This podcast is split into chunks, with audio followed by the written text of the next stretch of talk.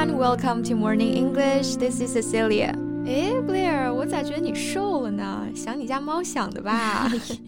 Yeah, I do miss my cat. 我都一个星期没有见到我家旺仔了啊，我可太想他了。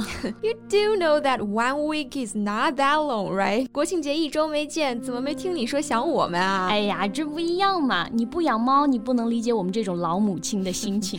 Well, you got that right. You do sound like a mom talking about her little daughter.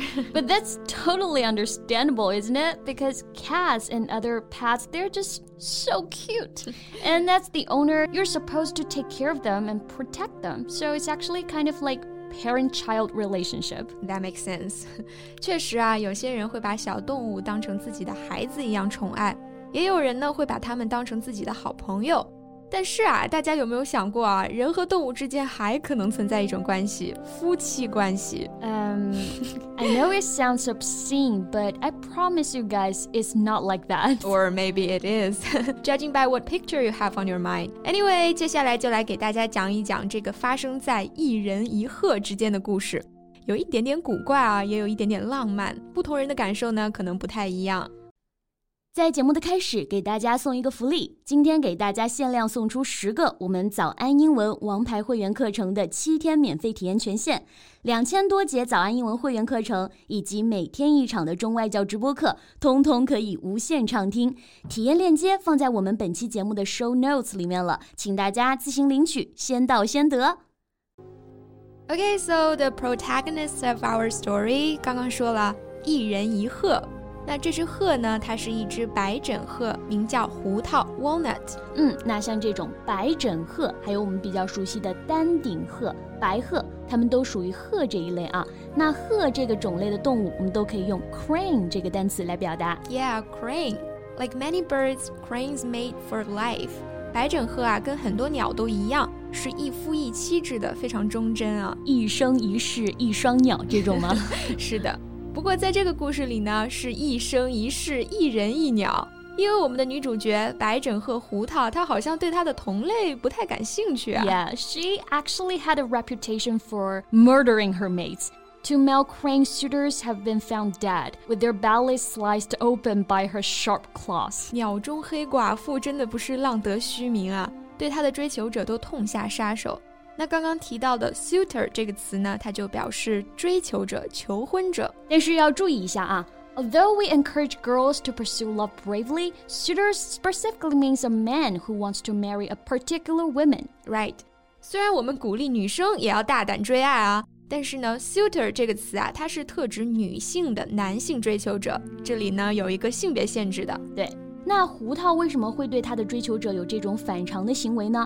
其实啊，是因为鸟类当中有一个特有的现象，叫做 imprint。嗯，imprint originally means to have a great effect on something so that it cannot be forgotten or changed。所以呢，它也用来指一种广泛存在于鸟类中的现象。中文我们把它翻译成印刻，就是当刚刚孵出的小鸟啊，第一眼看到的是人类的时候，它会把人类当做是它的妈妈，对它们亲密。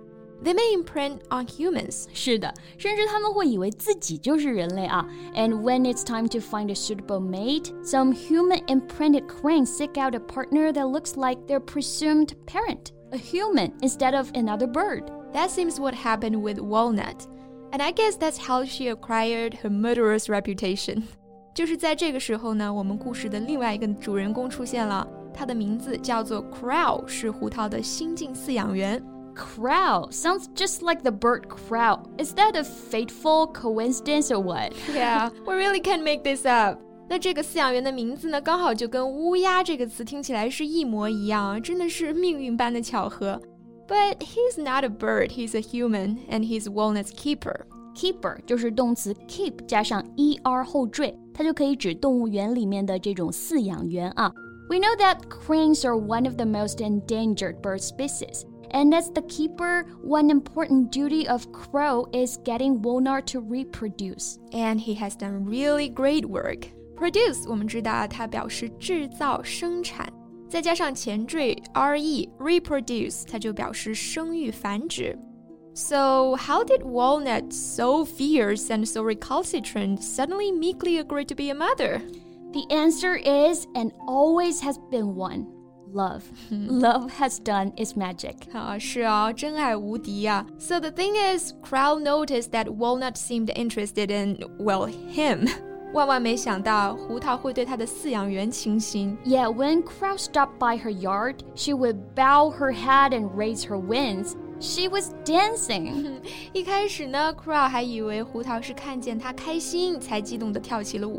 但是很快啊，他就在其他赫夫妇那里看到了同样的舞蹈，and it kind of dawned on him that it was a mating dance。其实啊，这是他们求偶的舞蹈。So Blair, how would you feel if you were Crowe?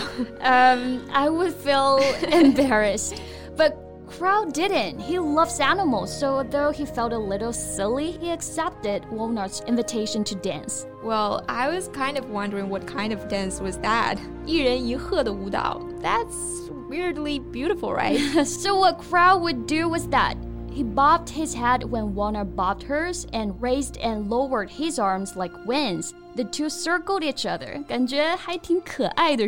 well, the dancers must be really enjoying well, at least one of them. 自己也说，感觉还是挺羞耻的。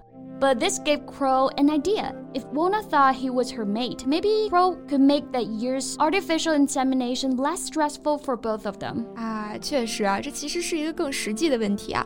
那如果他和胡桃建立起了伴侣关系呢？那他就能够更加轻松的给胡桃做人工受精了，and it worked 自此之后，所有给胡桃的人工受精工作都特别顺利。过去十七年呢，胡桃生了七个孩子，其中有两只又生下了更多的孩子。that also means walnut's rare genes are no longer in danger of dying. Plus, walnut is a lot less lonely, and walnut's designated mate, Crowe, is more than just a caretaker, he's also a life partner. 没错，我们常把一对恋人共同经营家庭叫做是共筑爱巢嘛。那这对是真的 literally 一起筑爱巢了啊。Crowe helps Walnut build her nest and even watches her eggs. However, despite his commitment to Walnut, Crowe is still human and needs breaks himself from time to time, right? Yeah, he says that when he goes away for days at time, he does think she wonders where he is。有的时候离开太久了，胡桃还会生他的气，对他凶。真的像夫妻吵架呀。Though they may seem like an odd couple, Crowe has learned a lot from Walnut, accepting her affection as a way to help conserve this rare species. Yeah, he has since assisted two other female cranes' reproduction efforts. Well, that's something our walnut might not approve. Relax, he still remains walnut's number one guy. They two have been domestic partners for 14 years and they are still going strong. That's much, much longer than many celebrity marriages. it is. 那故事讲完了，C C，你对这件事怎么看呢？Well, it did look weird and cringy to me at first. 但是啊，我们不能这么狭隘嘛，对吧？嗯，格局要打开，这一切都是为了保护濒危物种嘛。Right. All he did was for animal conservation. 现在我们天天都在倡导要保护自然、保护环境。那这种对自然环境和野生动物的保护、修复，我们就可以用 conservation 这个单词来表达。Right. All this time we've been wondering how to bridge the gap that separates us from the environment, other animals, and even one another. And here may lies the answer. Yeah, we always assume that our brains held all the solutions. But maybe our hearts can be a better guide. 哇，Blair 说的真好，All you need is love。那这期节目就到这里啦。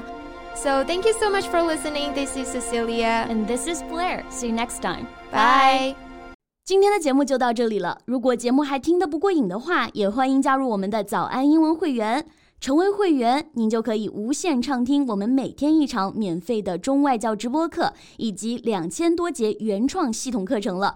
今天我们限量送出十个七天免费试听权限，试听链接放在我们本期节目的 show notes 里了，请大家自行领取，先到先得。This podcast is from Morning English。